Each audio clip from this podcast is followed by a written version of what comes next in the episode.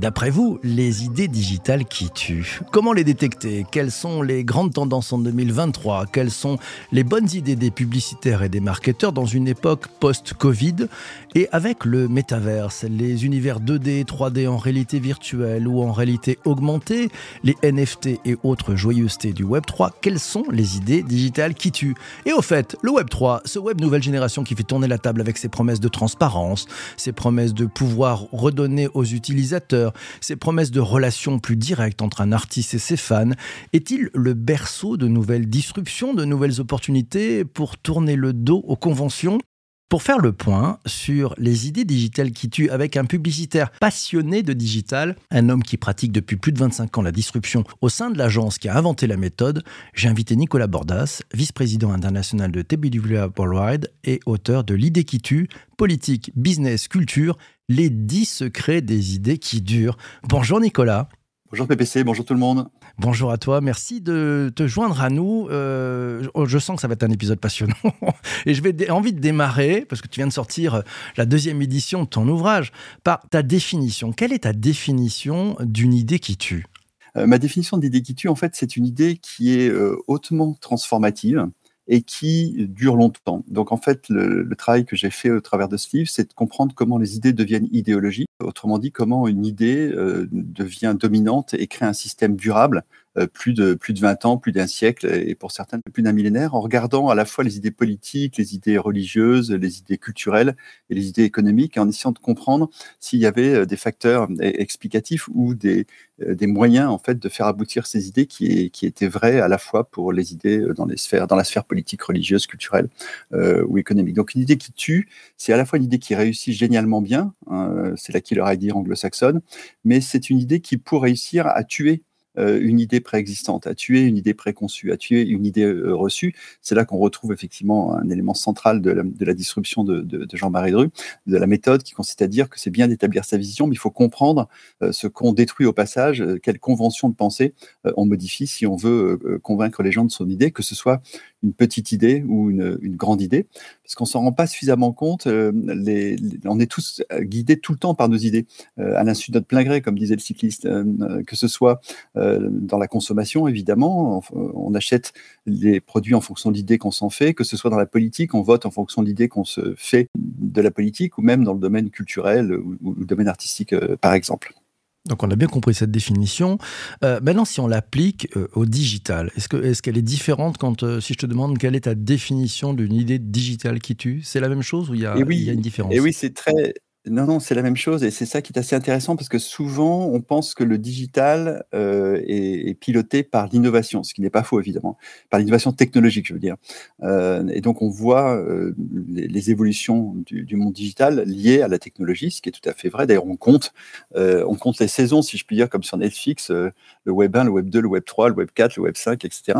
Donc, donc poussé par des, des, changements technologiques. Mais, mais au fond, on se rend pas suffisamment compte à quel point est-ce que euh, la dimension idéologique euh, est absolument euh, fondamentale. Si tu prends l'exemple du Web 3, par exemple, aujourd'hui, c'est beaucoup plus une idée qu'une réalité. Alors, ça ne veut pas dire que ça s'incarne pas par plein de petites réalités, ou peut-être de, petites réalités qui deviendront grandes, mais au fond, c'est l'idée qu'on se fait d'un web libéré, d'un web qui soit qui redevienne entre guillemets au service des usagers où les usagers reprennent le contrôle direct grâce à la blockchain. Donc oui, le Web 3 est né d'une innovation technologique euh, qui est la blockchain, euh, mais, mais au fond, le Web 3 se développe au nom de l'idée qu'on se fait d'un renversement de pouvoir, en, quelque sorte, entre ceux qui pilotent et détiennent Internet aujourd'hui, d'une certaine manière, et l'idée qu'on se fait que, que, chacun, que chaque citoyen pourrait, pourrait en, quelque sorte, être le coproducteur du, du Web 3.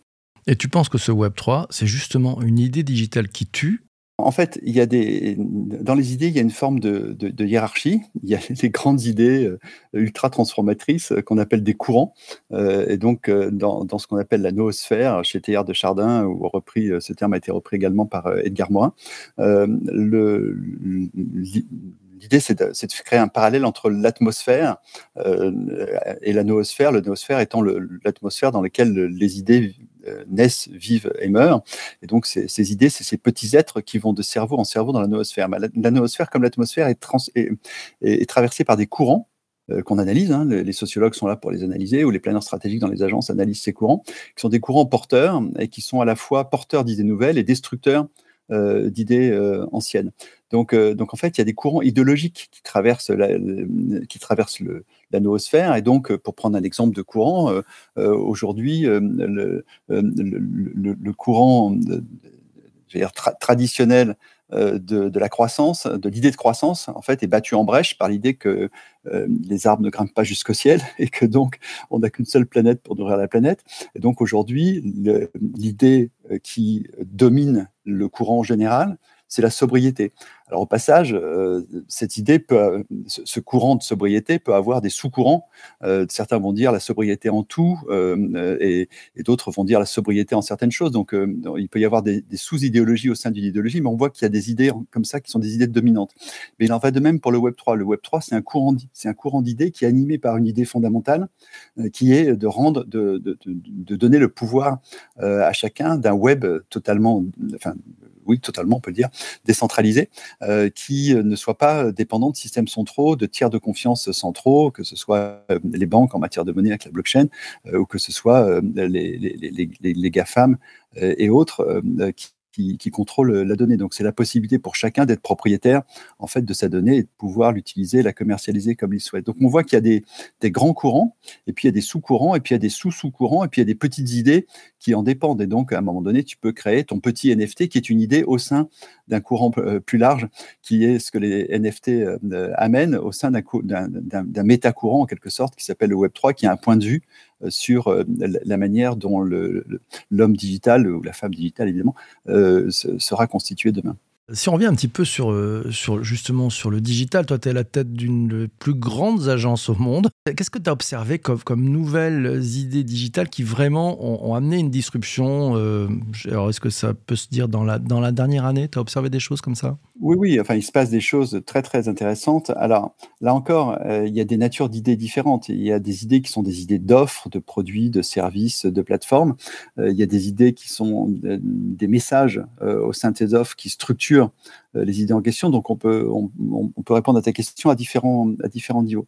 Pour moi, l'idée la plus puissante du moment, parce qu'elle s'incarne en ce moment, c'est pas parce qu'elle est neuve, parce que l'intelligence artificielle, ça fait comme quelques années euh, qu'on en parle, mais euh, on, le voit avec le phénomène euh, de, de, de ChatGPT d'OpenAI, c'est le fait que l'intelligence artificielle puisse, de manière ultra pointue, remplacer en quelque sorte Google et Wikipédia réunis, enfin, puisse potentiellement remplacer Google et Wikipédia réunis, c'est-à-dire que ce soit non pas euh, une intelligence humaine qui est stockée de l'information, mais une intelligence artificielle qui ajoute une valeur ajoutée à l'information, qui répond aux questions qu'on peut se poser. Donc ça, on voit bien que là, on est dans le cadre d'une idée d'une évolution euh, technologique, en l'occurrence euh, la capacité de traitement des données de l'intelligence artificielle, qui, est ultra transformateur de notre relation potentielle à Internet. Donc je pense que on se souviendra peut-être, euh, l'avenir le dira, mais moi je fais ce pari, euh, que 2022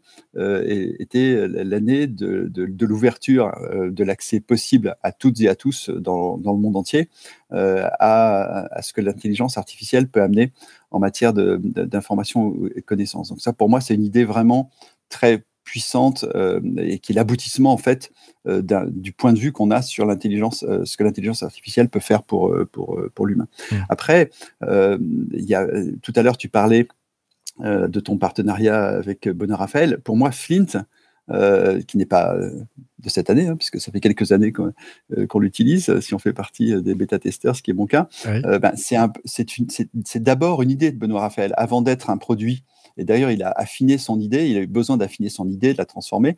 Et donc, c'est l'idée de dire, et si au lieu de se noyer dans l'information, euh, l'information venait à moi. Au passage, c'est aussi une logique d'intelligence artificielle qui est derrière.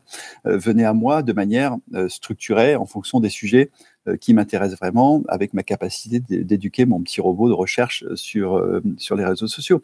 Mais mais tu as aussi sur ce call en ce moment, Njara que tu as salué tout à l'heure du Canada, qui a lancé une idée qui s'appelle What Rocks euh, j'avais pas prévu d'en parler, mais je vois qu'il est là, donc du coup j'en parle, euh, qui, qui, qui, consiste, euh, on ne s'est pas concerté, je, je, le jure, euh, qui consiste euh, à, à, dire, bah, et si on rendait la publicité digitale un, peu, un peu meilleure pour la planète euh, en permettant euh, à chaque gros investisseur de la publicité digitale euh, d'offrir à chaque citoyen la possibilité de, de, faire une micro-donation chaque fois qu'il a vu de la publicité à une association de son choix. Donc on, on voit que au sein d'un courant, donc un courant, c'est une méta-idée euh, qui domine à un, moment donné, ou peut-être durablement parfois, il y a des courants qui durent longtemps. Euh, euh, au nom d'un courant, on peut développer toute une série d'idées et, évidemment toute une série de messages pour faire que ces idées soient partagées. Hein. La communication, c'est toujours, n'oubliez pas que communiquer, c'est créer du commun, donc c'est faire partager son idée, une idée étant une information dotée d'une intention. Allez, je prends les questions de, de, celles et ceux qui sont présents. Une remarque, c'est celle de Anne qui dit L'idée pour qu'elle tue passe souvent par l'usage. Les licornes sont souvent sur des innovations tellement simples. Euh, les licornes, c'est des idées qui tuent, ça? Oui, alors, une licorne ne réussit pas si elle n'a pas une bonne idée, quand même, ouais, on ne dure pas si longtemps que ça. Par contre, ce que j'aime beaucoup, c'est effectivement ce, ce rapport euh, à, à l'usage qui est, qui est, très vrai. Euh, et donc, euh, dans les, dans les 10 secrets des idées qui tuent, euh, la numéro 10, mais qui n'est pas la moindre, c'est la capacité euh, de faire vivre son idée au sein des communautés euh, par l'expérience euh, que, que, par l'incarnation de l'idée dans une expérience et, pas simplement par l'incarnation de l'idée dans un produit ou dans un service. C'est bien l'expérience dont on parle parce qu'en fait, ce, dont les gens sont, ce sur quoi les gens sont prêts à, créer une communauté et à, communiquer les uns avec les autres, c'est autour de l'expérience vécue, euh, autour du produit et pas simplement sur le produit euh, lui-même. Donc oui, euh, l'usage et l'expérience sont absolument déterminants dans la propagation euh, durable des idées et, euh, et, aussi dans les secrets des idées qui tuent, il y a la question du renouvellement de l'expérience. Si on veut qu'une idée dure euh, plus de 10 ans, plus de 20 ans, plus de 30 ans, il faut renouveler l'expérience. Et d'ailleurs, si, on prend Twitter, qui reste une très bonne idée pour moi, hein, de donner un système d'information individuel à chacun, c'est une idée géniale sur la planète, que chacun ait son petit AFP, entre guillemets, sa, petite agence France-Presse personnelle pour diffuser ses idées, c'est vraiment une idée de la mort qui tue, dirait l'autre. Euh, mais, euh, euh, Twitter, au-delà de la question de son business model, a d'une certaine manière souffert de ne pas avoir su renouveler son expérience. Puis certains diront que Facebook va mourir de ne pas avoir su renouveler son expérience non plus. L'avenir le dira. Mais, en l'occurrence, on a vu qu'Instagram, par exemple, avait bien, avait su beaucoup mieux évoluer et modifier l'expérience qu'il donnait à ses utilisateurs pour euh, rester in en quelque sorte et, continuer de défendre euh, sa raison d'exister. Autre question, c'est celle de Jean-Emmanuel. Il t'a dit, lorsque l'idée rejoint l'usage qu'il y a innovation alors oui, exactement, parce qu'en fait, c'est la différence entre l'invention et l'innovation. L'invention, c'est le concours Lépine, et donc chaque année, il y a plein d'idées qui restent euh, coincées au niveau du concours Lépine et qui ne trouvent pas leur public parce qu'il n'y a pas d'usage. Et donc, c'est vrai qu'on peut parler euh, d'innovation quand euh, l'invention euh, passe euh, dans, devient réalité en quelque sorte euh, et passe dans le public au travers de, l'usage et de la capacité dont le public s'en empare. Alors parfois, euh, ça peut être un public très très limité. Hein. Il y a des idées très fortes sur des qui, ne touchent qu'un petit nombre de gens, ou parfois ça peut être le grand public. Mais oui, ce qui distingue pour moi l'invention de l'innovation, c'est euh, le, le, le, fait que l'innovation rentre dans, dans le champ d'usage, là où l'invention reste dans le champ du chercheur. Les idées de la nuit sont bonnes lorsqu'elles voient le jour. Voilà, c'est mon mot du jour. Euh, Nicolas, un peu de, prospective. Euh, moi, tu, tu, as posé tes, tes 10 idées qui tuent. Il y a beaucoup de règles et il faut qu'on qu se jette sur ton ouvrage, sur ta deuxième édition. Qu'est-ce que tu vois comme grande tendance qui, qui arrive pour 2023-2024 Alors, moi, je vois se renforcer un certain nombre de choses. Euh, enfin, il y, a une grande, il y a une grande incertitude, évidemment, sur euh, la dimension économique de, de 2023, euh, liée à l'inflation d'une part et aux difficultés d'approvisionnement en énergie d'autre part, l'un étant lié à l'autre, euh, et puis euh, aux évolutions géopolitiques. Donc, euh, c'est pas simple de faire de la prédiction, mais, il y a quand même des mouvements de fond euh, qui, qui continuent d'être d'être très forts. Euh, et, donc, euh, on parlait à l'instant de, de, cette question de, de, de l'expérience, c'est-à-dire que plus on passe, là encore, c'est un grand changement idéologique, plus on passe du culte de l'offre et du produit à une forme, on va dire comme ça, de culture, sinon de culte, mais parlons de culture de l'usage. Euh, et donc, euh, on, on, loue de plus en plus les produits. C'est pas nouveau, hein, c'est Jeremy Rifkin il y a déjà 15 ans, mais, mais, mais ça s'applique euh, aujourd'hui. Donc, euh, les produits deviennent des services.